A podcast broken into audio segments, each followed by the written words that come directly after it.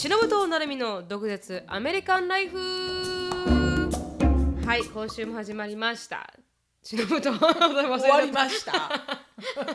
もうすでに終わりました。始まりました。忍と成美の毒舌アメリカンライフ。一瞬忘れましたね何を言おうとしたか。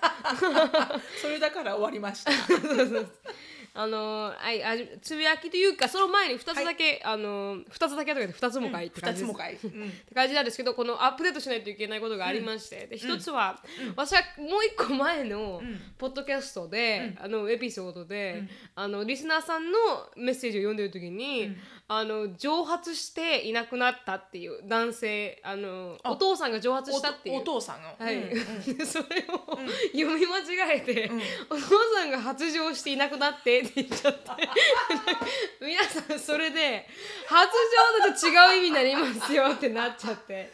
あのちょっとちょっとバズったんですよはい、あなるはい、全然気づかなかっあた私も気づかなく全て然気づかなかった、はい、頭の中では発情って言ってた？発情と言っちゃったんですよはい。そりゃお父さん大変だねそれ。も それはそれでいなくなっちゃったら、ん。娘さんもちょっともううん、だからちょっと間違えちゃったなと思ってなるほど。申し訳ない蒸発していなくなったという、あの言葉でした。なるほど、はい。まあまあでもあの、ボトムライン同じような。違うでしょ。全然違いますけどねちょっとね、うん、っていうのがあったっていうのと、でもう一つはちょっと真剣な話なんですが、もう一つは、あの2011年の震災のことを私はちょっと違う呼び方をしてたみたいで、東あ東日本大震災が2011年に起こったんですけど、私が言ったのがちょっとあのまた違う言い方をしたみたいで、あのなんて言ったっけな覚えてないですね。東海道大震災って言ったのかな。あそっか。東日本、東日本大震災、でそこら辺で東海道なんとかっていうような災害もあったんじゃないの？ありましたかね。だから私はそれを言い間違えちゃってああの東北地方太平洋沖地震っていうのがまあ名前で、それがそのはい。あの津波のやつ？津波のやつです。そうです。あのそれでちょっと悲しい思いをした方がいらっしゃるみたいで。あ大変申し訳ございません。大変申し訳ございません適当なのもいい加減にしろよ。本当に本当に申し訳ございませんそういうところを言うときは、はい。辞書を持ちながら言あそうですね。おうかねこうこうこうやってやってね。ちゃんと Google を持ちながら。う んはいはい。そう思いました。すいませんでした。でその2つでした。はい、はい。ありがとうございます。はいあでりがとうございます。はい、じゃあつぶやきに入りたいと思います。はい。で、私もシロさんもちょっと似たようなつぶやきになると思うんですけど、ん。私があの昨日昨日ジェイコブと一緒にあれを見に行ったんですよ。あのスターウォーズを。うんうん。ですごく良くて、うん。シロさんスターウォーズシリーズ見てます？なんかバカにしてる？ね。前この前のハローはハローポターって 違う違う。だからバカにされるんですよ？ハロー・ポッターとか言うから。ハリー・ポッターファンにはちょっとあのぶ侮辱ですからねハリー・ポッターファンに。分かってるよ。この前の「ハリー・ポッター」発言からバカにしてるでしょ「スター・ウォーズ」は見たことはあるよあ本当ですか？うん。12とかそんな古いやつ。あダー本当ですか？クダーク・ベイダーとか。ダース・ベイダーです。ひどい まあ同じよ。同じ。ねダース・ベイダーもダーク・ベイダーも一緒よ。どっちも暗いですからね。でルークさんだよね。ルーク・スカイウォーカーですそうだよね。はいそうです。でお父さんがアナキンだったと思いますお父さんがそのダース・ベイダーなんでしょ？そうそうそうそうそうそう。だよね、その辺までのストーリーはなんとなく覚えてるのよ、うん。はい。あのほらあの人とかあのプリンセス、えーレイヤレイヤさんとか、うん。うん。私あれ一回はあのハロウィンでやって あの非常にあここにね。うん、非常に惹かれたっていうね、あそうなんだあそうかそうか。でもそうそういうわかります、うん。あそういうあのさ「スター・ウォーズ」シリーズで、でもなジェイコブ何個出てるの？あれ結局話はもう。すごい出てるよね。6とかならあもう10とかなりますね。でも X の前に1って書いてありました、ってことはで今回なんかベイビーヨダが出てきたの？いや出ないんですよ。それ私も思ったなんんでですあれセンセーショナルになんかねソーシャルネットワークですごい行き渡ったけど。それはあのアメリカでやってるアニメというか、アメリカでやってる「スター・ウォーズ」のなんかこう、シリーズがあって、このニコロディアンとかでやってる「スター・ウォーズ」シリーズにベイビー・ヨーダが出てきたみたいで。実際にこの「スター・ウォーズ」の最後には出てこないんですけあどそうなんだね。はい。うん。うん、ですごくよくて。私、あのうんうん。デイジーなんとかっていうあのあ actress すごく好きであのなんていうんですか？何の役やってる人？あの一番ああのルークさんやってる人？ルークじゃないですよ。ル ルークさんはデイジーではないです。ごめんルークさんは男の人ですから、はい、女の子が出てくるんですよ。女の子が出てきてて、でか彼女がなんか世界を変えるみたいな感じの女の子がいてでその子がデイジーって人がやってる役でほうほう。レイって名前の多分役だったと思うんですけどで彼女がすごく好きですごくハマり役なんですよ。でよくてでそれですごくあの映画自体はすごい面白くて終わったんです、結構なんかあのークリティサイズもされたみたいなんですけどなんかそのファンから？ファンから。スター・ウォーズファンから？はいはいはい。でもまあ私的には普通に一般客が見てうん、面白いなって感じで終わったって感じ。うん私なんか本当よよこうふ振り返ってみると、そういうなんか何シリーズもつながる「ハリー・ポッター」とか「はいはい。ナルニア」とか、うん。その「スター・ウォーズ」もそうだけど、うん。あと何がある？いろいろシリーズ化されてるのって。あのーマーブルとかもじゃないですか？マーボーとかもそういうのなんかねハマったことがアないんだよね、うん。あんまり、んまあ別に何もアゲインストではないんだけど、うんなんかハマったことがないかもね、うん。例えばディズニー系は見てますもんね。ディズニー系は間違いなく見てる。そうですよね、ミスることないですもんね。見せることはない、ん。でもなんだろうねこう途中で多分少しあでもそれはでもあれだな不公平だなそうやって言ったら、ちゃんと見てないから言えないかな、うん。ちゃんと見てあなんとなくほらあまりにもシリーズ化されていくと少し飽きてくるところもあるじゃない、ああ確かにその通りです、うん。トイ・ストーリーもん。出れば出るほど、ん。もう絶対前のストーリーをね、うんこう勝つことができない。け汚すようなことになっちゃうんじゃない？みたいなうん。不安になるじゃん。うん、特にモンスターズインクは完全にあのダメでしたからね。完全にあれはね、うんウキウキで行ったんだけどうね、ん、あれはちょっと超えられなかったですね。なんとなく私の頭の中では、うん。ブーちゃんが大きくなって、うん、自分の子供ができてて、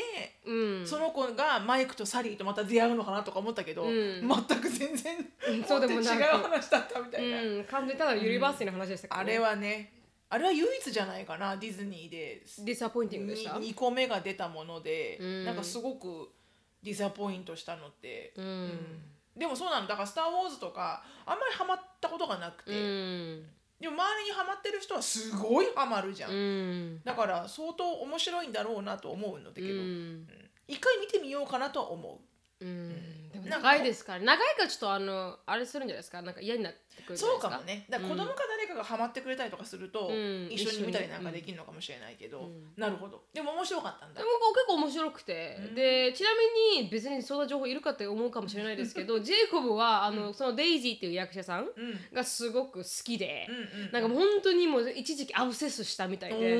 もう結婚したいと思ってたって。なるほど それぐらい好きだったらしいんですけどでも他の男の人もみんなそうだったみたいで。彼女ファンタジーなのかな？そうなんですよ。だから彼女が、あのインスタグラムを持ってたらしいんですよ、うんうん。でもはこの「スター・ウォーズ」のシリーズが出た瞬間に、もう完全にあのあ消してアビュースされたみたいいたかもしれない、うん。少しヘッドラインで読んだかもしれない。本当ですか、うん。なんかその出した時もインスタグラムにアビューシブななんかすごいのが来て、もう完全に彼女はインスタグラム消して、うんうん。だからそういうふうに。それが映画の批判だったの、批判じゃないです。もう本当にもうなんかそういうセクシュアルなアビューシブが多かったみたいで。世の中はちょっと変態になってきてるね。本当に。だからそういうので、まあ、彼女は消したみたいなんです。けどそれぐらい、まあ、あの美しい、へー。いいいいちょっと見てみよ見てみてください。すごくあの彼女が出てる。にも出てる？映画彼女がですか、うわ出てないです。このハリーポッターハリーポッターじゃないものだから そっから外れようか。スター・ウォーズが初めてですね彼女は。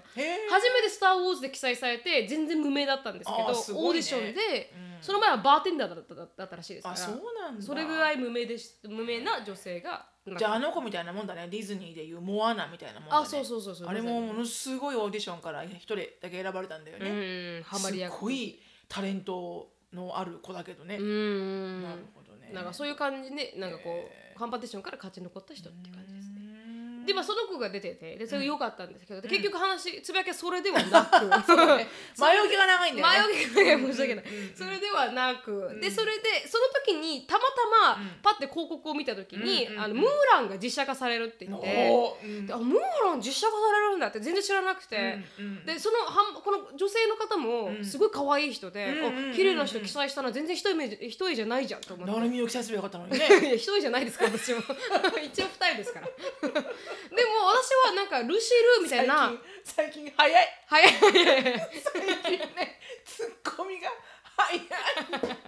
早くいいていいことなのかな？いい感じになってきた。あいい感じになってきたねよかったよかった。ごめんごめんそれほんでそれで、あのルシールみたいな、うんわかります？チャーリーズ・エンジェルの、あの系がなるのかと思ってたら、うん全然普通に可愛い子で、うん。で面白そうだなって思って、うん。で京子さんが来てた時に、うんうん。京子さんの一番好きな映画ディズニー映画がムーランなんですよ。ほうさすが京子ちゃんだ、うん、でそれがなぜコメントわかんないけど。ねえねえ意味わからなかった、うん。なんでそれが好きなのかって言ったらそのストーリーラインにあるって言われて、はいはいはい。でそれがもうすごくいいっていうので、まあ、今回あのたまたまあの、スター・ウォーズがディズニー系列の映画なんで、特にあのあれもムーランも出てて、下も見た瞬間 もう号泣トレーラーでしょ？トレーラーで。トレーラーで。トレーラーで号泣。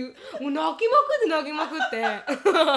本当に。なんかもう「スター・ウォーズ」一切涙出なかったんですけどムーランの広あんな告だけで。2分のトレーラーで。そう。本当にうまく撮れてるんですよ。トレーラーが。でああもうこれはもう見るしかないなと思って、インスタグラムで上げたら、しのさんが見てくれたんですよね。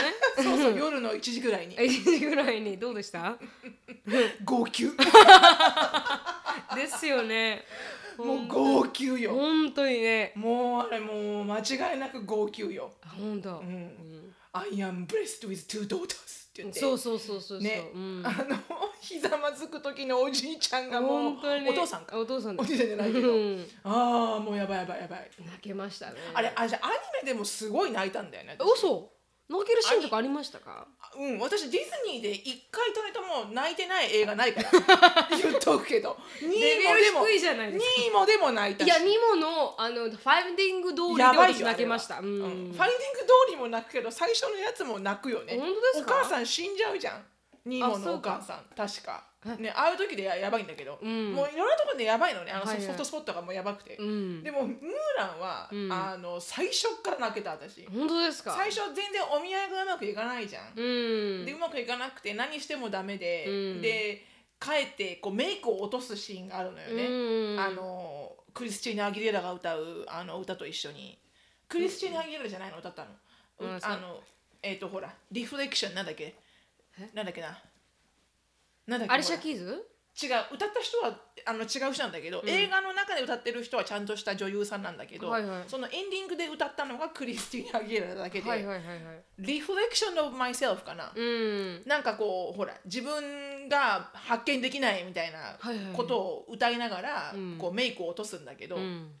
もうそのシーンも最初のたった15分目ぐらいのシーンだけどそこからもう号泣してて、やばいやばいやばい、うん。でもあの髪の毛切るシーンとかも号泣して、うん。そんであの兵隊に行ったけど全然ついていけないシーンに号泣して、もういっぱい泣けるシーンがあるんですね。この映画とか思って、うん。うん、だから実写版ができるって聞いた瞬間に、うわこれ絶対やばいな、うん。でもなんか不安があったの、うん。どういう女優さん使うんだろうな。そうですよね。っていう。うん。なんかそれによって全然変わるじゃん。全然違います。映画が。うん。でなるみちゃんがストーリーですごいトレーラー見てよかったって言ったから、うん。あよかったんだなと思ってうん。見たら、うん。あこれは見るしかない。これは行くしかない。しかも公開日は私の誕生日みたいな。そうそうそうそう。これは運命だわと思って、うん。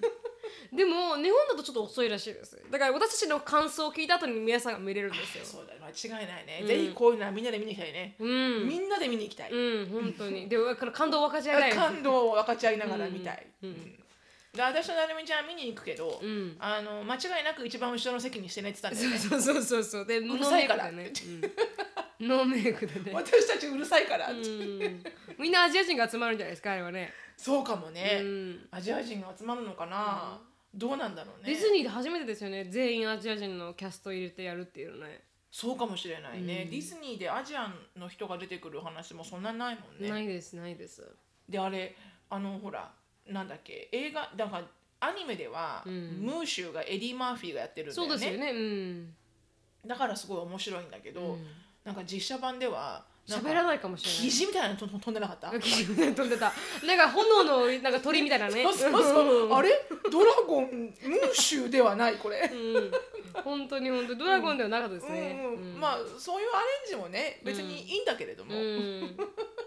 すごい楽しみはい、すごい楽しみですね。めっちゃ楽しみです、うん、でそれが見たいっていうだけの話だったんですけど、うん、でも見たいよね、うん。で私あの実は「フローズン2」もまだ見に行ってなくて。そうですよね。うん、で今週いっぱいでうん。アメリカの上映は終わってしまうみたいなので、はい。多分もう日本でやってるのかな？わからないんだけど、うん。でフローズン2も、うん。あの周りのお友達から、うん。もう間違いないよすっごいいいよって言われてるから、うん。行きたい行きたいと思っててもクリスマスもありお正月もありね。なかなか行けなくて、うん。で今週やっぱ映画館で見たいから、うん。フローズン2は。で、アシュリーがお友達と見に行ったんだけど、はいはい。アシュリーはあんまりディズニー教ではないんだけど、はいはい。でもその彼女がすごい良かったって言ったからうんなんか「more story to it」って言ってたからその最初よりもうん2の方がたくさんストーリーがあって面白かった、へえこれやっぱ見に行くしかない、うん。だから今週末うん。に見に行こうかなと思って土曜日ぐらいに、うん。そしてまたあの泣けるでしょう私っていう。そうですね。泣けたって？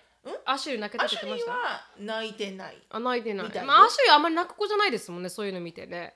そうだね。あんまり映画で泣く子ではないかな、ううん。ん。映画で、うん、映画で泣いたとこは見たことないな、ううん。んショーンの方が泣けます泣いてるかもしれないね、うん。泣かないようにしてるけどね、うん。うんでもなんかそれは見に行って、ううん。んまあ、それもそれでまた感想を、はいはい。なるみちゃんはフローズン1を見てないんだよね。見てないんですよ。見ようフローズンとして1をぜひ。だからあまりにもハイプさハイプアップされてて。そうなんだよね。そうするとなんかげんなりしちゃうんだよね。そうそうそうそう。みんながね「なんかそう。レディーゴー」ってだからね。そうそうそうそうそう。なんかどどどうでもいいかなと思っちゃって申し訳ない。わかるディズニーファンには申し訳ないけど。すごくあまりにも言っちゃうとね、うん。うんうん。その気持ちはわかる気がするだトイ・ストーリー4」とかは、あの結構なんか意外に良かったって言われて、うんうんあそうか見てみようかなと思いましたけど、でも見る気もなかったですけど、うん。うんでも Frozen は本当にみんながいいって言うとちょっとなんか見れなかったですね、騙されたと思って見てみよう今度一緒に、うん、で見て寝たんですよ一回。見ようと思って でもすげえ疲れてて寝て。だからもう無理だと思って。それはあれかな縁がないってことなのかな？そうかもしれない。フローズンと。はいフローズンとは縁がない、うんうん、縁がないんだろうね、一人だけ歌えなかったですからリーゴーは、あ そうだよね、うん。あれは誰でもが歌えるけどね、うん。あのあそこで歌ったあの歌は全部ね、はいはい。もうほんとすごいトレンドになったもんね、うん。うん。うん。みんながみんな。楽しみだね。はい楽しみですね、っていうのがまあありましたっていうのがつぶやきです。はい。はい次のコーナーに移りたいと思います。はい。何でした？忘れないように。私は次のコーナー今回は準備をいたしました。はい、うんえー、何でしたっけね？コーナーコーナーはね。あのーあのー毒舌ミニ英会話。はいそうです。Let's speak English with attitude. Y'all ready for this? まあアタチュードではないかもしれませんが、うん。あのなんか面白い英語を紹介していただければなと思います。はい。で、えーこのコーナーはキャンブリーにスポンサーされておりまして、はい。で、えーキャンブリーは24時間オンラインで、えー予約なしで必ず100%ネイティブの人といつでも会話ができる英会話オンラインなんだ塾？はい。です。で、毒舌っていうプロモーションコードを入れていただくと、はい。15分の無料レッスンがもらえますので、はいはい。でなるみちゃんも動画で2回キャンブリーさんとは、えースポンサーして三面白い回ですね。3回か、うん。面白い動画を出しているので動画の方でも見てみてください。はいです。で今日はですね、えー、とちょっとですねあのミレニアムの方が使うまあエリカがよく使う言葉ではあったんだけれども、はい。ミレニアミレニアムキッズが使っているなんだろうね流行り英語はい。の、えー言葉集みたいなのを見つけたので、はい。まあ、たくさんあるんだけど「ん。I'm baby, zaddy, cray, Gucci」とか「ん。Squat goal」とか「bible」うん。なんだバイブルってみたいな、でその中には1個なんか「サップ」とかもあって、はいはい。どういう時に使うの？わからない。うん。わからないんだけど、ん。でも1個、えーよく聞くなって思ったのがうん「アダルティング」うん。アダルトに ING がついたアダルティングっていうのを私はよくはエリカが使ってるのを聞くので、うん。あなるほど。で例文が、うん。I can't believe I just spent this much on a vacuum. Oh that's, that's adulting for you うん。なのでこう大人びたこと、はい。子供が大人びたことをすることだから自分で、えー電気代を払うとかそうですね。えーうん。生活用品を買うとか、はいはいはいはい。あとはあの税金を払うとか,、はい。なんかこう大人んじみたことをすることを That's so adulting っていうふうに言うと、ん。なのでアダルトに ING で形容詞なのかな、はい。要はなんかすごい大人っぽいことしてるねみたいな感じなのかな、うん日本語で言うと、うん。でもアダルティングっていう言葉よく聞くので、はい。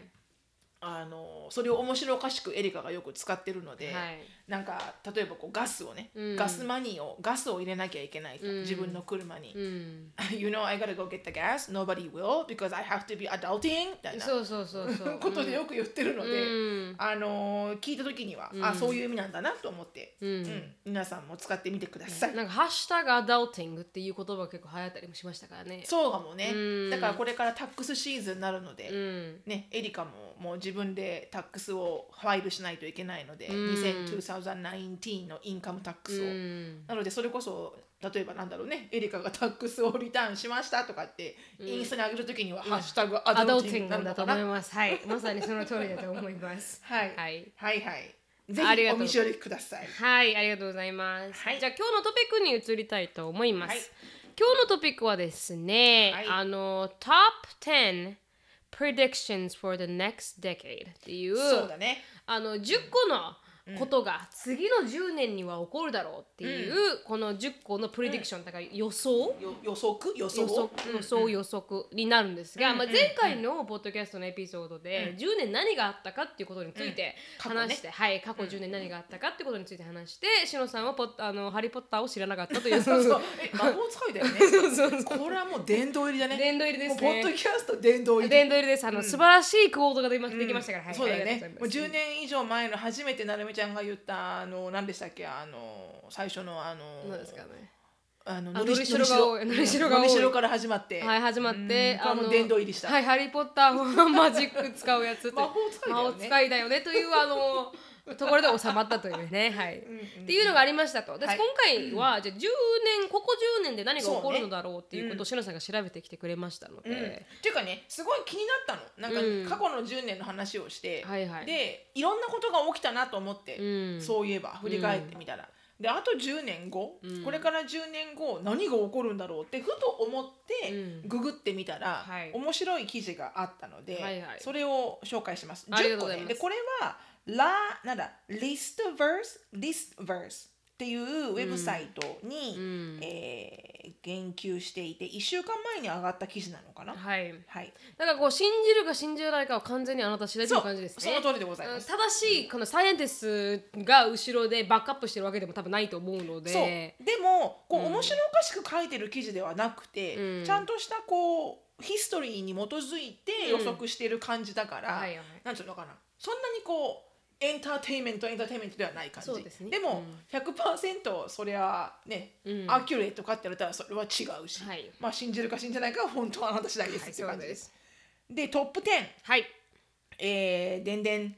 で10番目が Mind Reading Machine Enter Production、はい。でマインドリーディングができるマシーンが、うん。えー運用生産されるであろうと。うん。でこれは何のためかっつうのは分からないんですけど、はいはい。これをあの最先端にこう発明開発してるのが、うん。Japanese scientist あらしいのね。そうなんだ。へえ、そう。で、えー2010年までには開発をするってことがアナウンスされて、うん。実際開発がされ、うん。で、えー今も、すえーなんだ実際のこの何らかのこの デバイスうん。になるまでに来ているとうん。いうらしいのよね。ほいほい。うん。でもいあれですもんね。あのうちに来たあのそうそうそう。ブレインサイエンティストの。 brain scient というか彼は、えー、と researcher なんだっけな？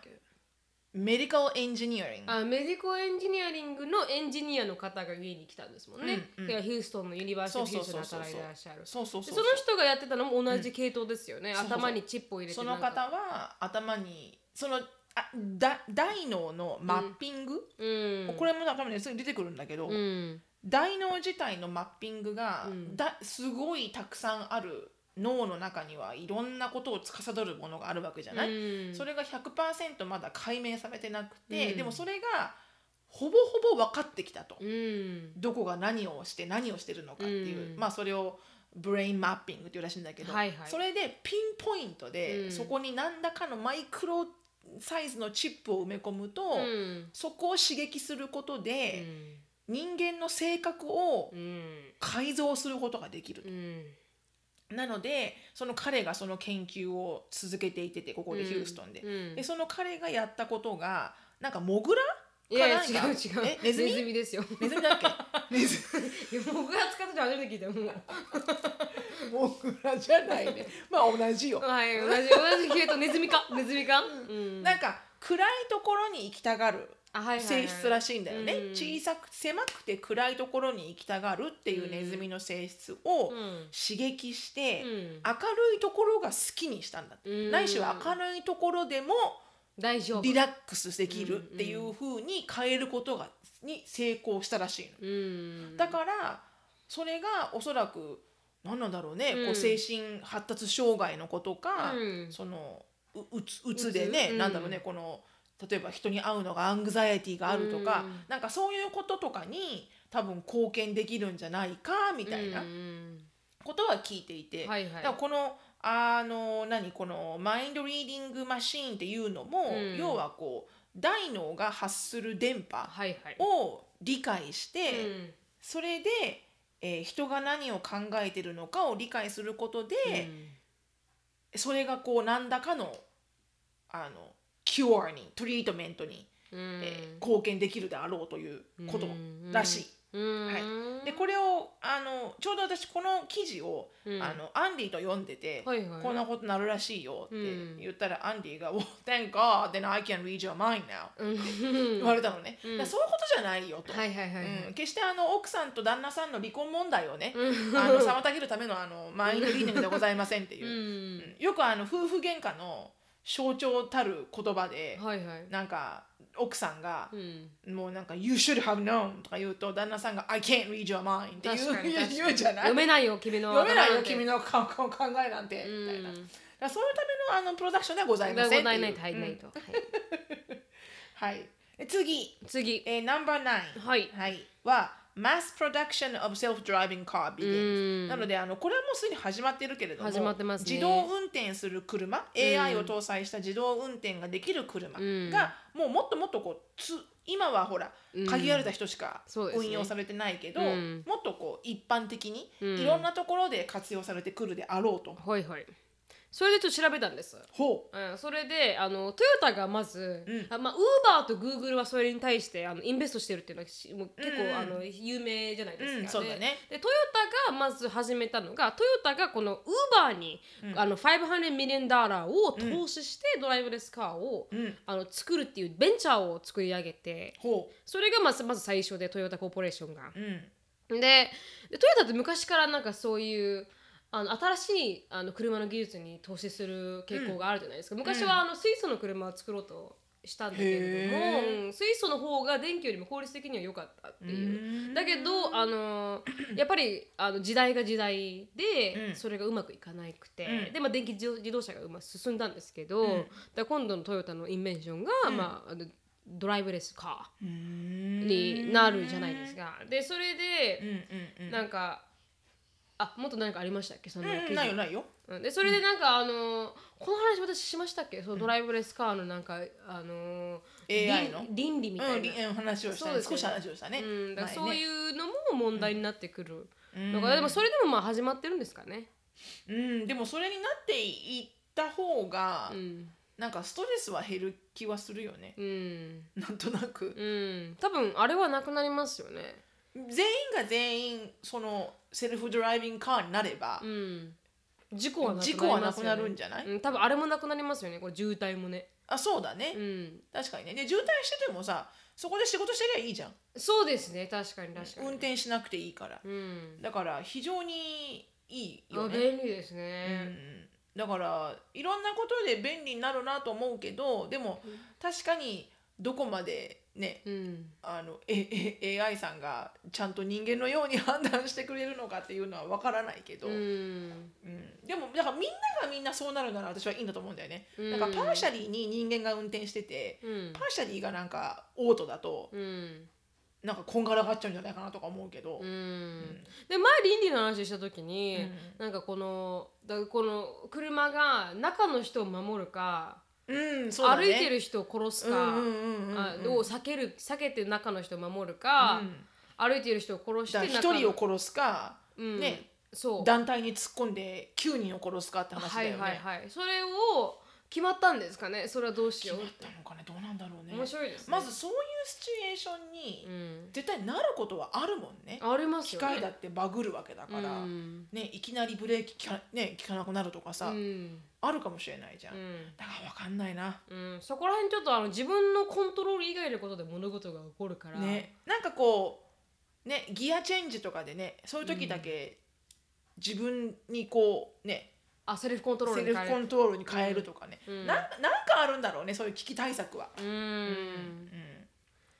ちょっと楽しみ。ちょっとまだこれ私ス skeptical ですこれは。そうですかね。若干乗れって言われたらちょっと怖くて乗れ乗れないかもしれそない。うですよね。なんか浮いてる車もなんかあるらしいですもんね。ドローンクルドローンタクシーってのもできるらしいですからね。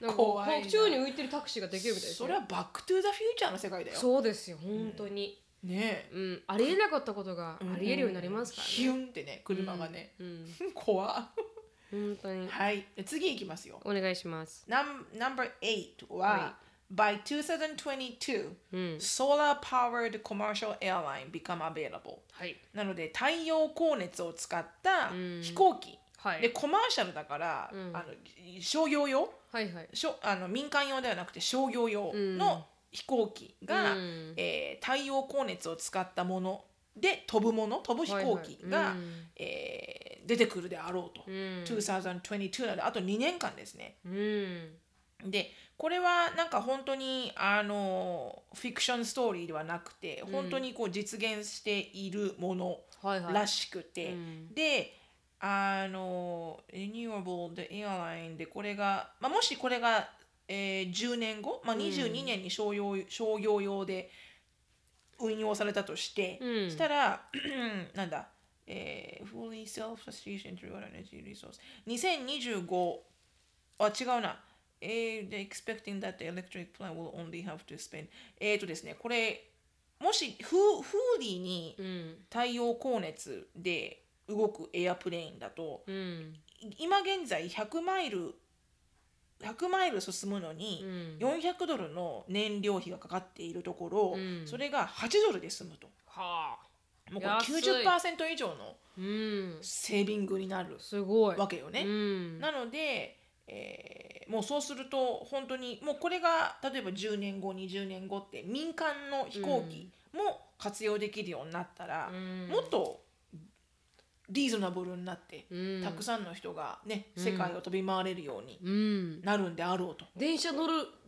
感覚で飛行機ちょっと乗って日本帰るわみたいになるってことね。なるかもしれないね。料金的にね、うん。だって今が例えば1 5 6万だとしたら、うん。ね23万でそ多分そこまでなのか分かんないけど、うん。でも23万とかになったら、うん。そりゃ世界飛ぶ人口も変わるしそうですね。の分多分行き来するビジネスも変わるだろううね、ん。だからこれはエ面白いですね。クサイティングだよね。これはすごくエキサイティング。でもそうなったらいいなと思うけど。本当に本当に。でも飛行機は完全に今もうオールオーロメーションでやってらっしゃいますもんね、うん。今あのジェイコブの弟おステップファーザーが、うんうん。義理の父親があのパイロットなんですけど、んだからこうもうもう全然操作しなくても勝手にコンピューターがこうあーって、うんうんうんうん。あのシグナルすんあの掴んで、飛行機が自分勝手にあの、ね。空を飛んでる状態だから、うんうん。さっきも言ったみたいに、うんうん。あのセルフドライビング自カーがみたいなもんだよね、うん。特に飛行機はうん。ね、あってもおかしくないし、うんうん。ソーラーパネルって雲の上はずっと晴れてるから、ずっとチャージでした状態のままうん。飛ぶことできるじゃないですか、うんソーラーって、そしたらなんかこうビリーバブルですよねどっちもね、うん、確かにね。多分あれ着陸とか離陸とかの時しか自動あのマニュアリーにやってないんだろうね。うん、そうです完全に、うん。私一回ニューニュージャージーに家族で行った時に、うん。飛行場が凍ってて、はいはい。着陸するところが、うん。でものすごい滑ったの、っうん。ていうか多分ものすごい滑ったように感じたの、はいはい。でもおそらく飛行機的にはそんなに滑ってないと思うのよ、うん。でも乗ってるうちらは、うんすっげえ滑ったって感じしたのね、はいはい。ギュギュギュギュギュって、うん。でつ着いた後に着いて無事着きました、いドッキングしました、うん。そしたらそのあのパイロットの人が「はいはい。Thank you for using」とか言うじゃん「ん。Thank you for using」とか言うそのアナウンスの時の、うん。あのアナウンスが最初の一言がうん「Everybody ウップス」って言ったのね「Hi everybody」みたいな「ウップスって言ったし こうこういうギャグが本当アメリカ人って上手だなとか確かに確かに。日本でやったら問題になりますからね。ウップスみたいな。everybody fine みたいな。everything fine みたいな。had a little bit of ice on the, on the ground みたいな。すごい軽いみたいな、うん。できそうだなっていうね、うん。そうそうそう。はいええー、次、ナンバー7はい。が、えー、2023 The Global Economy Crashes、はい。でこれはまたリセッションが来ると、まあ、あの今今現在あのものすごい長い、歴史的に非常に長い、あの economic expansion なのでそうですよね、はい、アメリカのヒストリー上、で、まあ、good time cannot last forever まあ、それはもちろん経済のね、理念なので、上がれば下がると。はい。で2023年には、今もうあの成長がゆっくりなってきていて、うん。でそのまんまゆっくり下がっていって、うん。で2023年にはボトムをヒットして、はいはい。でまた上がっていくだろうと。うん。いうことらしいの。でこれを聞いた瞬間になんてこったと。はいはい。2023年は、ん。エリカが就職活動をする年だと。なんてこった。はいリセッションだってね、はい。でも日本もだってあのそう言われてますもんね、あれがだ今年がもう東京のオリンピックで最高潮まで来てて、でで下が万るであろうと。博はい万博大阪万博まで持ちこたえても、必ず下がるだろうって言われてますしね、そうだよね、でいろいろなんか作ってるところもね、どうすんだなんて言われてるもんね、その後どうやって経営するんだとかさ。そうそうそう。だから、もう下がることはもう確実に、拭えないのかもしれない。これで be prepare って言われてもさ何をプリペアしたらいいか分かんないから、ねうん。もうまあもう deal with it だね、うん。Let's deal with リ it だね。セッションをね、すごいまあ。落ち込みましたからね。2008年のリセッションもそうですけど。そうね。あの時は本当いろんな人がレイオフされたからうね、ん。だからそれこそそれが唯一怖いんだろうな。やっぱり仕事がなくなるっていう。ね。うん。でもなんとか持ちこたえましたからね、今度は何がクラッシュするんですかね逆に。うーん。それは分かんないね、でもイーストエイジア西、えー、と東アジア諸国はその中でも、うん。あのそこまでひどい影響は受けないで受けいないだろうって言われてるらしいよ。うん。ほぼほぼこうウエスタンワールドはいはい。が、あの落ち込むであろう。落ち込むであろうと言われてるみたい。うん。はい。まあ何を準備したらいいか分かりませんので、はい。あの皆さんもあの今日今日行きましょう。明日は明日の風が吹く。確かにはい。その通り。その時に心配します。はい。Number six. はい。2024 the first manned mission onto to Mars. なので火星に人が着陸すると。2024年までに。うん、でそれはもう100%というかほぼほぼ、はい。えー、98%の確率で、なんか私もねこれよく分からなかったんだけど宇宙オタクではないのうで、ん。どっちかというと宇宙のことを見ると怖くなる方なので、うん。エイリアンとか。そう、見なかったんだけど、うん。あの2024年にうん。火星と地球の距離が一番縮むらしい。おはは。これサイエンティストがいたらあのメッセージ送ってほしいですね。間違ってますとか当ってますよとかね。It's just a matter of distance. In 2024, the orbits of Earth and Mars will be aligned in a way that allows for the easiest possible inter interplanetary voyage. へー The, the 重なるのかな matter of distance だから多分その2024に火星と地球がこう line up する状態が一番こう距離的にも行きやすいことになるんだろうね。うんなので2024年に火星に着陸できるよう NASA がはいはい。動いているとのことです。ん。はい。なんかさっき母とフェイスタイムしてて、そしたらなんかテレビ朝の目覚ましテレビ母が見てて、そしたら中国人のちょっとすいませんこれがあまりにも適当なインフォメーションだって申し訳ないけど、中国人の多分ひ宇宙飛行士かなんか scientist かどっちかですけどがあのあ公共の場でエイリアンはいると。エイリアンは 私たちの中に隠れてるっていうことを言ったっていうあのニュースになってましたね。うん。だから私たちの中にいるんですよ。この十何何 billion いるんじゃない、たまにいない？そういう人。エイリアンかなーって。いました。私あなた絶対エイリアンでしょっていう人いるでしょやっぱり。本当ですかね、うん、だだなのかもしれないじゃあ、なんだろう。私はいると思うけどうね、ん。いない方がもしかしたらおかしい。エイリアン自体はいるとは思ってましたけど、うん。人間の中にににいるっていうのはあの、面白いな。なんかよくあるじゃん。ドドキュメントで私はエイリアンにレイプさされたとか、うん。お腹の中になんかエイリアンを埋められたとか、うん、そんなドキュメンタリーあるんですか？あったよ。ドキュメンタリー。あるよ。あるある、嘘、うんあったあった。でもアメリカって結構そういう X 系ファイルって見た？見ました見ました。昔のうん、首が回るやつですもんね。あそうそうそうそう。ね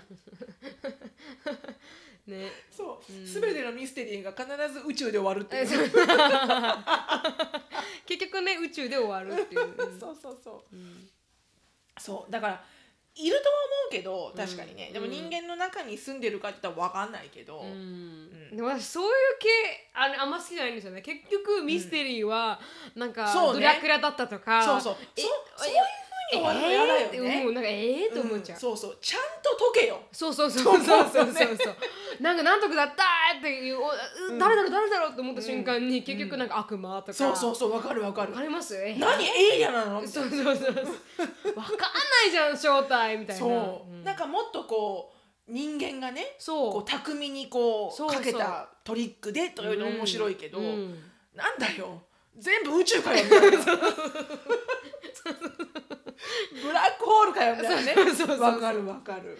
それはあんま好きじゃないですね。わかるわかるわかる、うん。っていうのがあるんだ。じゃあマーズに行くんだ人間が。そうまずに行きます。はい、はい そんな簡単にそんな簡単に浮かんで浮いちゃうんだね。頑張りましょう。頑張りましょうナサ頑張れって感じだはな、い、で、ナンバー5、2025、はい。えー Scientists gain the ability to fix the human brain これはさっき言ったのと似てると思うんだけど、ね。2025年には、そのブレインマッピングが完成して、はいはい。で、えー人間の脳を、えー治せるようになるであろうと、うん。うん。これはでもとてもなんかこうねアルツハイマーとかにもね、うん。こうすごく明るいそうですうね、んそれこそ ADHD とかさ確かに。そういういろんななんかこう脳の、えーうん。障害によって起きることうん。の、なんかこう解決につながりそうで、本当に、でも書いてありますね。Expect that the research will allow us to scan a human brain and identify mental health issues like PTSD and depression。だから本当にこの PTSD とか、こうディプレッションデプレッションとか。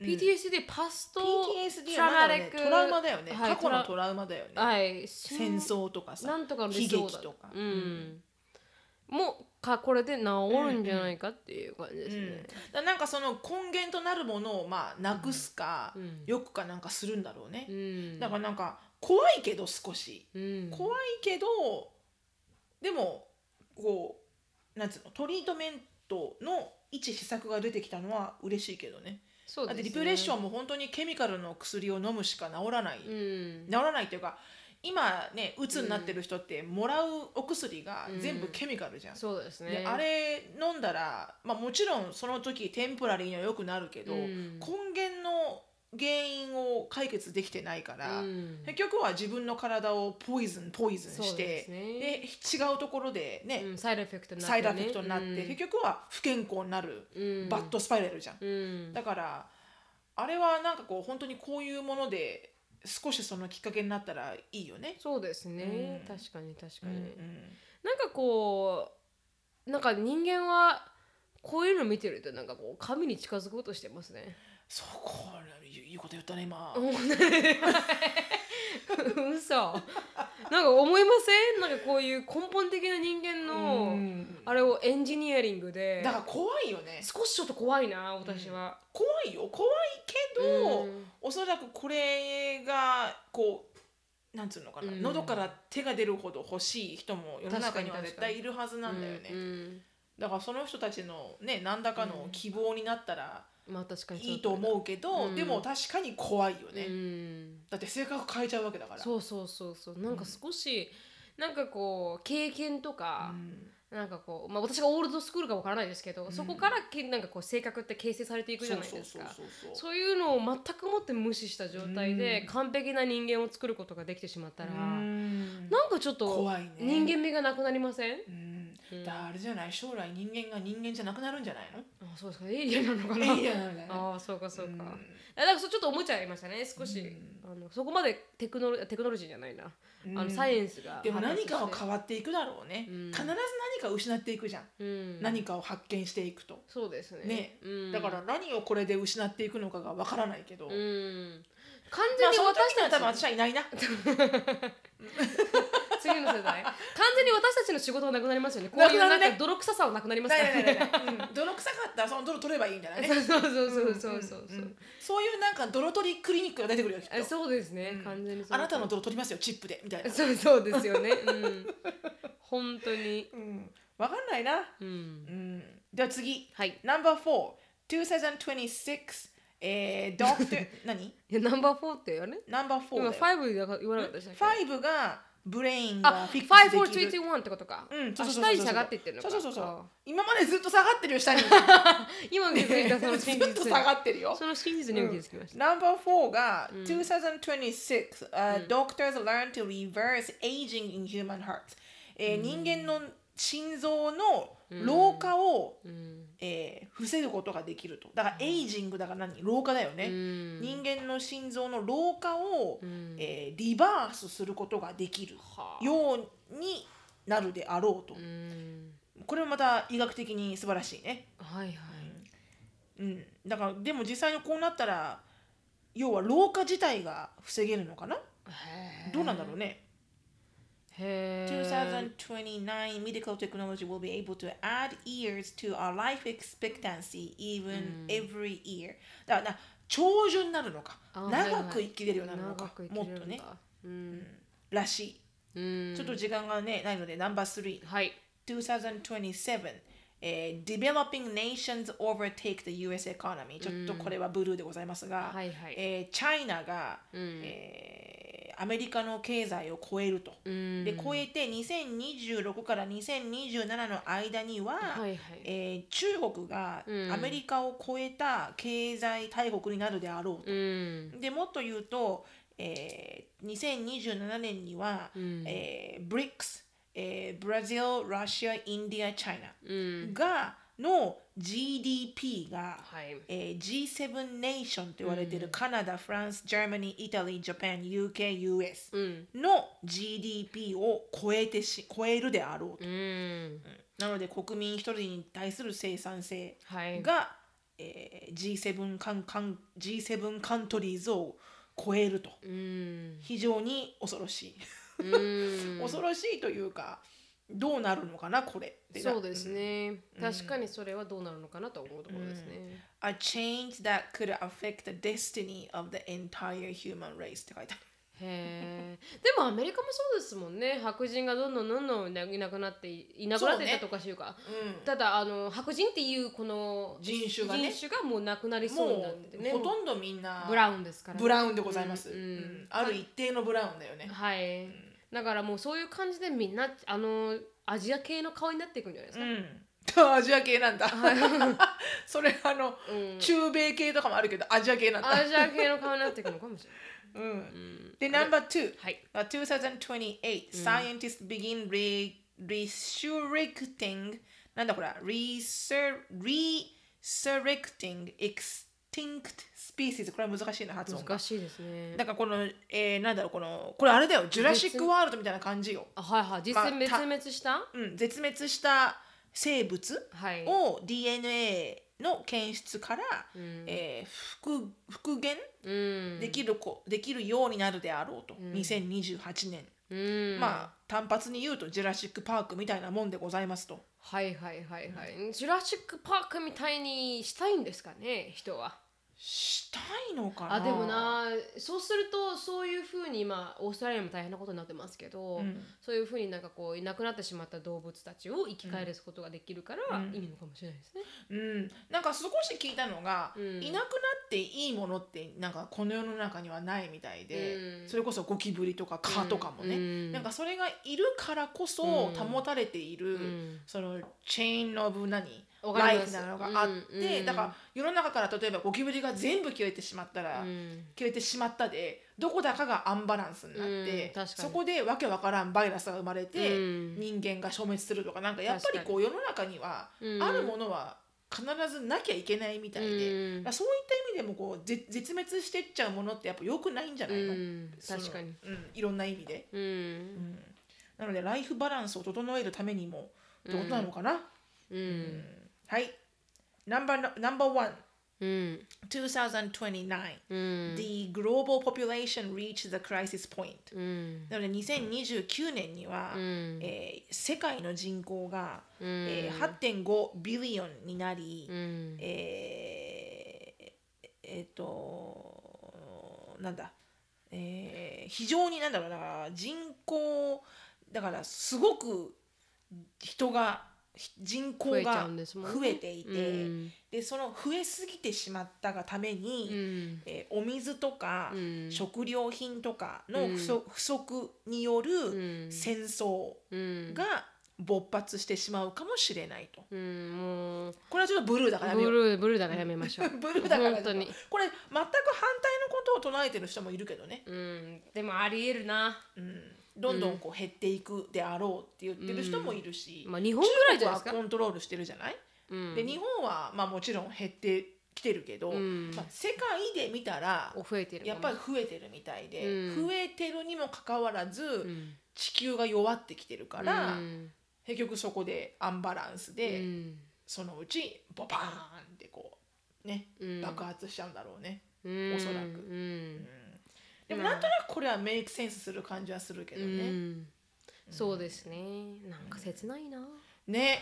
なんか子供は生まれてほしいと思うけど、うん。でも確かにこうなんか産んで産んできた子供のなんかね、うん。将来ってうん。大丈夫なのとか思っちゃうよね。うん。そこでこうどんどんどんどんあの世界を変えていこうっていうなんかもっといいところに変えていこうっていう動きがどんどん今のところで起こっていかないといけないのかもしれないです、もう本当にクライシスポイントに来てるのかもしれないですね。うんうん。うん、そこはなんかさいろんなこと言う人がいるから、うん。何をどう信じていいかわからないけど、うん。で間違いなく汚染は進んでると思うよ、うん。人間が人間がいろんなことを破棄してるから、うん。だって車の処分量だって半端ないじゃん、うん。私いつも思うんだけどあれどこに捨てるんだろうと思うんだよね、うん。だから埋め立て地とかに捨てるのかもしれないけど、うん。どんだけのゴミがね海に捨てられてるんだろうとか思うと怖いよね、本当にだからこのアメリカのまずプレジデントが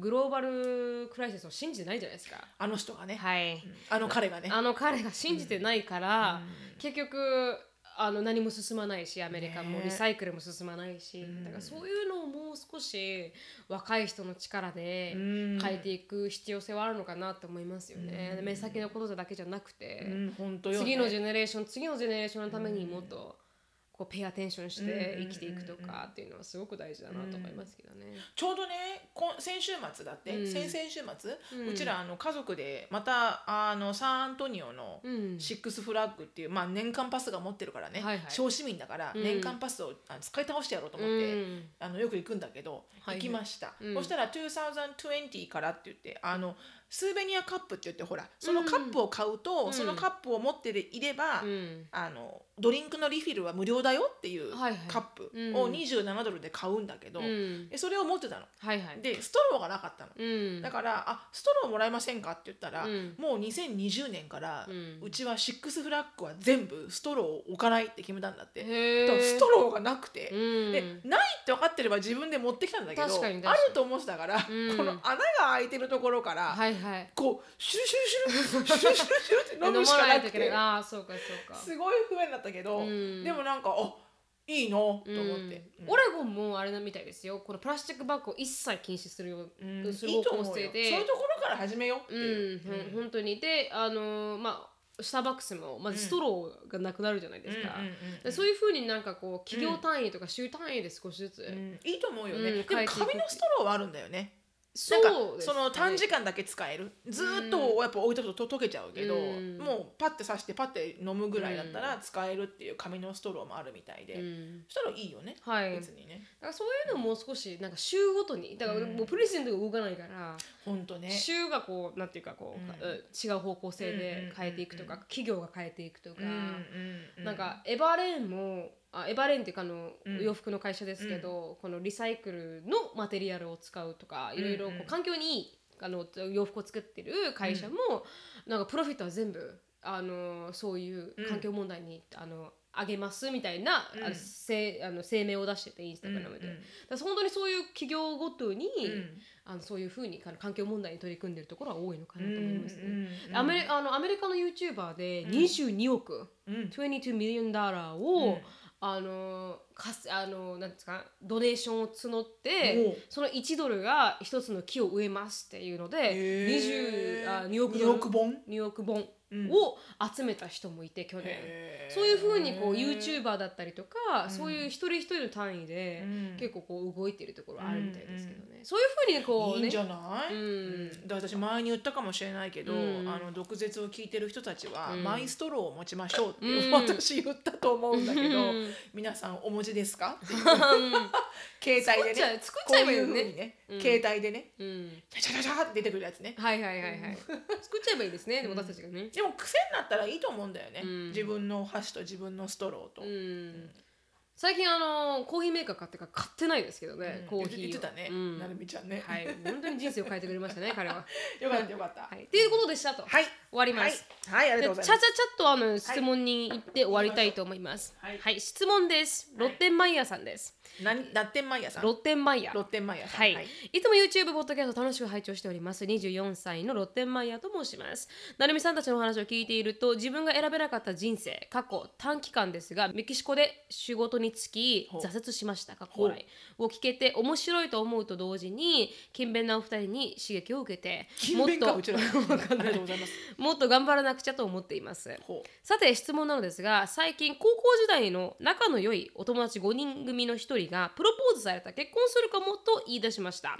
半年ほど前に付き合い始めたことを聞いてから詳しくは聞いていませんでしたがよくよく聞いてみるとそのだ彼氏があまりにもひどいのです、そのエピソードを思いつくだけ並べてみます、友達は一人暮らしで彼は寮生活、寮生活が終わり部屋を借りる時に近くに借りたい彼と家は距離があった方がいいと思って友達で揉め最近近くに引っ越してきた結局反同性のような生活が始まり彼は友達に家事を全てやらせる。毎日お弁当を作らせる、過去彼は同僚に彼女の手作り弁当を自慢したいそうです。かっこ。えで柔道着にゼッケンを突きさせた挙句下手くそと言われた、道でぶつかった人ぶつかられた人にやり返す。彼は警察官なので法に触れない加減がわかると言っているそうです。怖っ。で おはあお腹をつまんで痩せろというはあ。11月までに結婚できないだろと言われたと友達は何でもなさそうでしたが、ん。ディズニーランドに行こうと言われ楽しみにしていた後から母親と甥っ子5歳も来ると言われて一日中甥っ子のお世話をさせられた。うんで友達は大学で看護師の資格を取得し卒業後に院に進んで助産師の資格も取得して今は助産師として働いています。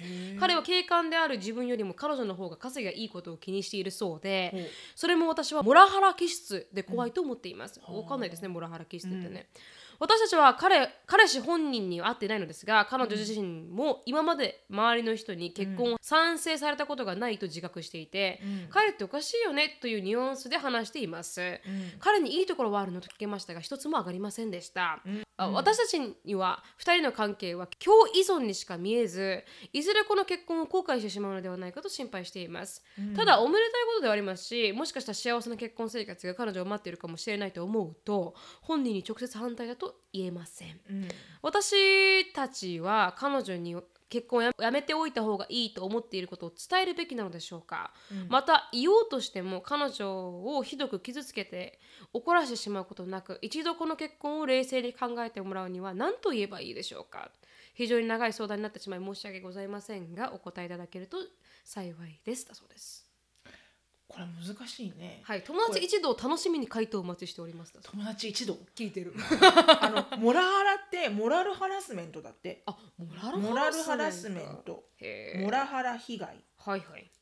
うん。初めて聞きだました。モラルん。をハラスメント。うん。へえモラハラとは何を意味するか。はい。道徳による精神的な暴力や言葉や態度による嫌がらせ、うん。なんか自分が、わかんないなこれ。うん、自分が悪いと思ってないのにモラルでなんか責めてくるんじゃないですか？お前のやってることは間違ってるとか言って。あなんかちょっと私それみたいじゃない私。あみんなに？私が。あ自分のモラルで基準で。自分が。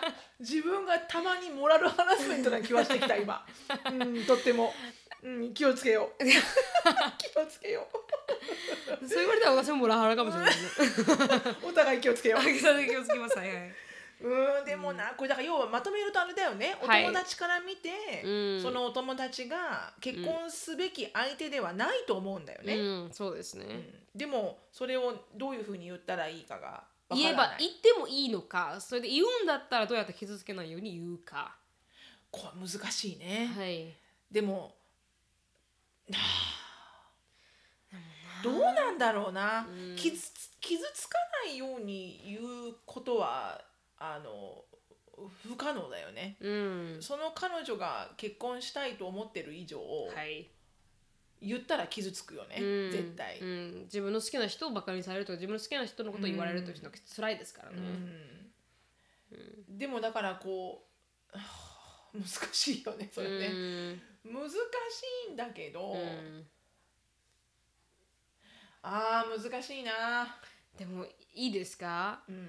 多分無理なんじゃないかな。言うべきだと思うんですよ、うん。ちゃんと伝えて、それはあの賛成できないとか、うん。でこれは高校高校の理由ですっていうのは言うべきだと思うんですけど、うん。結局その人の人生だから、そうなんだよね、うん、その人がやりたい方向しかその人は選ばないじゃないですか、そうなんだよね。その人が結婚したいんだったら結婚するしそれが間違ってると思っててもそうね。その人がうん。決めて失敗して学ぶっていうのが、その人の人生なそうなのそうなだのけ結局、周りが何と言おうと、うん。その人はその人の行動しか選ばないですからね。そうなんだよね、でよくさあのほらアメリカの結婚式でさ、うん。何か意見等々ある人はここで言いなさいとか言われるじゃん、はいはい。あそこで「イエスサー」っていう人あんまいないけど いないけど。あんまいないけど、うん。でもなんかそれって理にかなってると思うんだよね、うん、だからどんな目的であれ、うん私は言った方がいいと思うのね。だから言う言葉はもちろん選ばないといけないと思うし、うん。あのリスペクトはした上で、うん。要は心配なわけじゃん、はい。もちろんそうだよね、うん。大好きなお友達だし。はい。だから心配してるっていうもと、うん。じ自分の意見を言うのはうん。全然いいと思うのね、それは自分の考えで自分の意見だから、うん。ただそれを押し付けるとか、うんあの絶対に結婚しちゃダメだよみたいな風に言うとかっていうのは間違ってると思うけど、確かに。すごく不安だとか、うん。あの不安に思うよとか、うん。あのっていうのは自分が不安に思ってることだから言っていいと思うのよ、うん。でもそれでも彼女が結婚するって決めたら、はい。もうあとは彼女の決断をうん。サポートしてあげるしかうん。ないと思う。はい。うん、だから言っていやでも分かってるけど、うん。でも私はやっぱり結婚したいんだって言われたら、うん。じゃあそれは自分のお友達が決断したことだから、うん。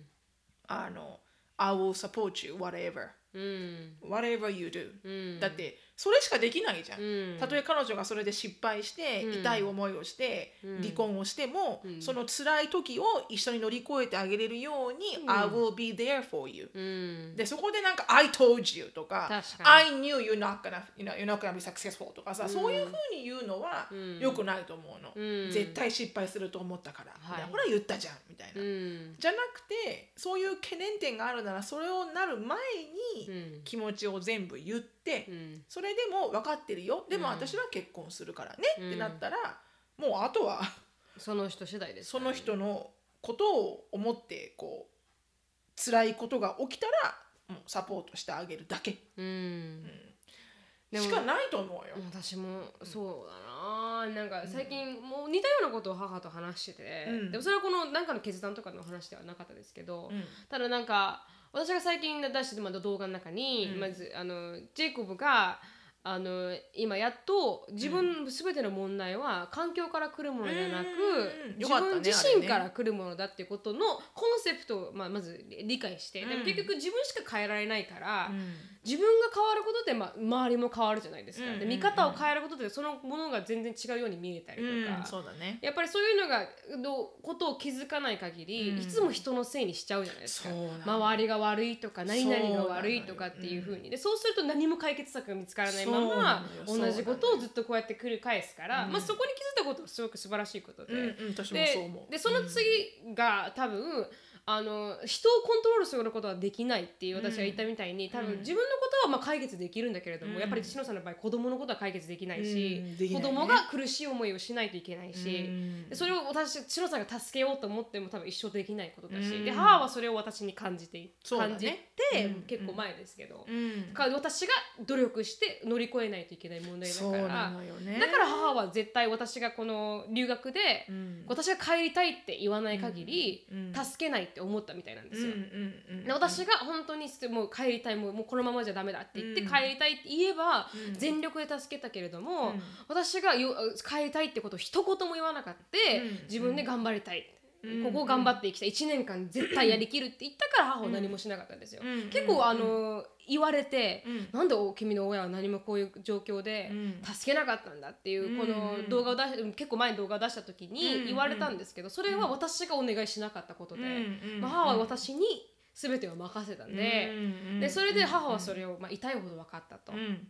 でで母私はそれが少しずつ分かってきた状態なんですけど、うん。でまあ、今の母の状態って、うん。多分それも分かって、自分でコントロールできることも分かって、うん。で今全てを受け入れるっていうところまでうん。あの理解されてしてて彼女は、うんうんでだからもう本当その人その人だから。うん。で私ももう変わらないし、うん。でもあなたをあなたとして受け入れましょうっていうのが、うんまあ、彼女なんですけど、うん。でも彼女が一言言ったのは、それができるようになったけれども、うん。でも私は言うよって。うんうん。でその前に必ずそれが間違ってるとか間違ってないとか言わないといけないことはちゃんと言って、うん。でそれでそれは良くないよでうんうん私はそれだけ言ってあとはその人の人生だからってことを受け入れるしかない、でもそれを私もそう私にもアプライしてるし、私の兄にもうんうん。アプライしてて、うんいろいろ言いたいことはあるけれども、うんやっぱりその人の人生をその人しかがあの受けあ歩いていくしかないから。そうなのね。うん。本当に翔さんが言ったみたいににサポートすることしかうん。親の目線ではできない状態だからっていうので、うん。今があるんですけど彼女うんはだからそういうふうになんかこう本当にそれしかできないうん。のかな。でもそんな母でも何でもアクセプトできる母でも実際に言うって言ってましたよね。あお母さんもう。ん。言う一言一言言ってダメだと思うよって、うん。やめた方がいいと私は思うよって言って、うんうんうんそれからその後の行動はその人に任せるってう言ってましたね。んそうだね、うん。私も賛成だな、ううんんどっちかっていうとそっちだな、うん。でその人のことが大好きであれば大好きであるほどん。言わずにはいられないうん。と思う、うん。うん。かな、うん。どうしてもこう言わないとうん。自分の気が済まないわけではなくうて、ん。やっぱりこうね大事な人がうん。傷つくであろうことはう、ん。ふ心配じゃない、はいだから私は言う言う自分が反対の立場だったら、うん。言ってほしいと思うしね、うん。で言って傷つくのは間違いないね、うん。うん。間違いなく傷つくよ、うん、でも後々あのありがたいと思うと思うけどね。たとえそれがどう転ぼうとも、ううん。ん。言ってくれたのは、うん、ありがたいと思うかな、そういうこ私思うんだけどねそういうふうに言ってくれる人がいるうちが花よ確かにってすごく思う最近は。ううん。んうん。うん。でも完璧な人っていうのもまたいませんしね。でそうそうそうなのそうなの。だからうんおせっかいにだけはなっちゃいけないと思うのね、うん。結局その人の決断をうん。自分の親友なり自分の子供なりもそうだけど、自分の旦那もそうだしでみんなそうだけど、うん。結局はその人が決断して、うん。その人が言うようにね、うん。やるしかないから、うん。もうその人が決断したことを、うん。もう尊敬するしかないんだよね、うん。だってその人が好きだから。うん。ただあの失敗した時に、あまりにもそのコンセクエンスを受け入れられない、うん。で他力本願だとしたら、多分すごく最初は冷たく接すると思うけど、ん。well, you ask for this うんだからその I told you じゃないんだけど、うん。あの自分からうん。もう火がたくさんあるところの家に飛び込んでいったのはうん。自分だよね、確かに。でそこから出たいんだったら、うんあの一緒に水はかけてあげるけど、うん。あなたを手を引っ張って、うん。自分からその火の中に入っていって、うん。引っ張り出すぐらいのうん。ことはしないよっていう、自分で出ておいてだよね。うん本当に本当に。本当に でも出てきたら、うん。あのね一緒にうん。その傷が癒えるまで、うん。どこまでも一緒にいてあげるけど、うん。でも I don't make things happen for you 本当にだね、you, うん you have to deal with the consequence、本当に本当そこだよね、うんもうあの I support you 100%だけど、うんあの please deal with the consequence please own your decision deal with the consequence、うんそそこだけだよね、うんと思いますでも結論的には言った方がいいと思いますはいそうですねでもそれは本当に sincerely に、うんあの愛情を込めて言えば、うん傷つくことはあっても、うんあの関係が崩れるとかはないと思うんだよね、うん。ただもちろんね、うん。あのそれもでも皆さんに任せるけど、人によっては黙ってる人もいるだろうし、うん。わざわざもう結婚するって決めて、彼女は絶対に結婚をあのやめないだろうなって100%思うんだったら、うん。もう何も言わない。っていうのも友情かもしれないし、うん。だって言ったところで変わらないって分かってるからにねそういう人いるじゃん。うん。お友達でも、かうん。彼女は絶対言ってもやることをやるなって人いるじゃん、うん。だとしたらもうそういう人だったらもうやらせるしかないじゃん、うん。やって痛い思いした時に、うん。あの大丈夫だよって言ってあげるようになるのか、うん。前もって言うのか、うん。もうそれはもう長い付き合いでうん。判断してくれれば、確かに。うんいいと思うんだよね。本当にその通りです。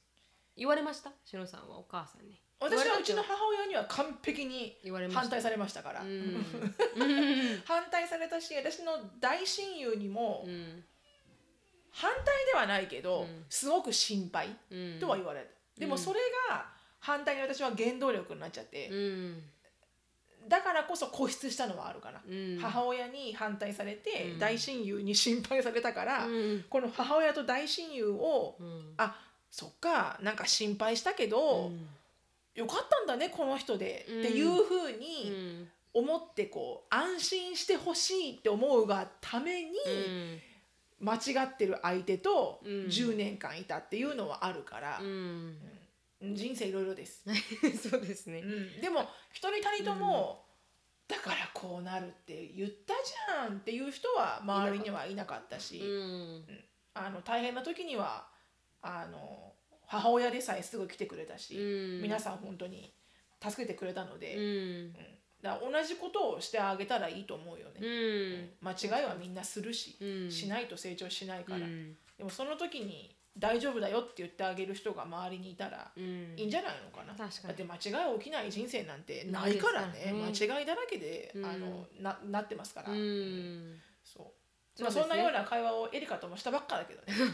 もうエリカと大喧嘩して、うん。もうお母さん知らない。もう I won't say anything to your life whatsoever. もう知らないよ。言わないって言って、うん。もう自分でもう模索してやるしかない。っうんて言ったけど、うん。本当にねなるみちゃんのお母さんならわかると思うけど、うん。黙って見てるのが大変、うん。それが一番大変ね、うん。うん。だから距離がね、うん。お母さんはあったからなるみちゃんとうん。アメリカっていう、うん。考えられないよね。うん。そのあのなんつうの？忍耐力っていうの？そうですね。どっちもでしたね。兄は近いじゃないですか。えどっだからちもね近くてもどかしいのと大変。遠すぎてもどかしいのと、うん。彼女はどっちもあの D をしないといけなかったから。とね。辛かっただろうなと思いますけどね、うんでももう手放しちゃってましたから。そうね。それはもうねあのね菩薩の勢いそうそうそう。うん私まだねそこまで行っててもう悟りの勢いですからね、彼女の場合は本当に。もうエンタイトメントですから。もう本当にあのお母さんのしあの足元の方でうん。一生懸命穴掘ってる感じ。あーって穴掘ってる感じ。無駄な穴を。うん本当にそんな感じでした。うん。もうまあ人生修行ですから。はい、その通りだと思います。じゃあ今日もう結構過ぎてるんで、過ぎましたね。はい、終わりたいと思います。はい、はい、あのシロさんについて、シロさんについてだから完璧に噛んでますね シロさんもうありがとうのございますはい、ライフについて知りたい方はシノフィリップスでインスタグラム調べてみてください。はいで、あのー、Facebook、はい、あります。ありますよーっていうところだけどね。でも皆さんコメント残してくれるんですよ。すごく嬉しくてね、それが。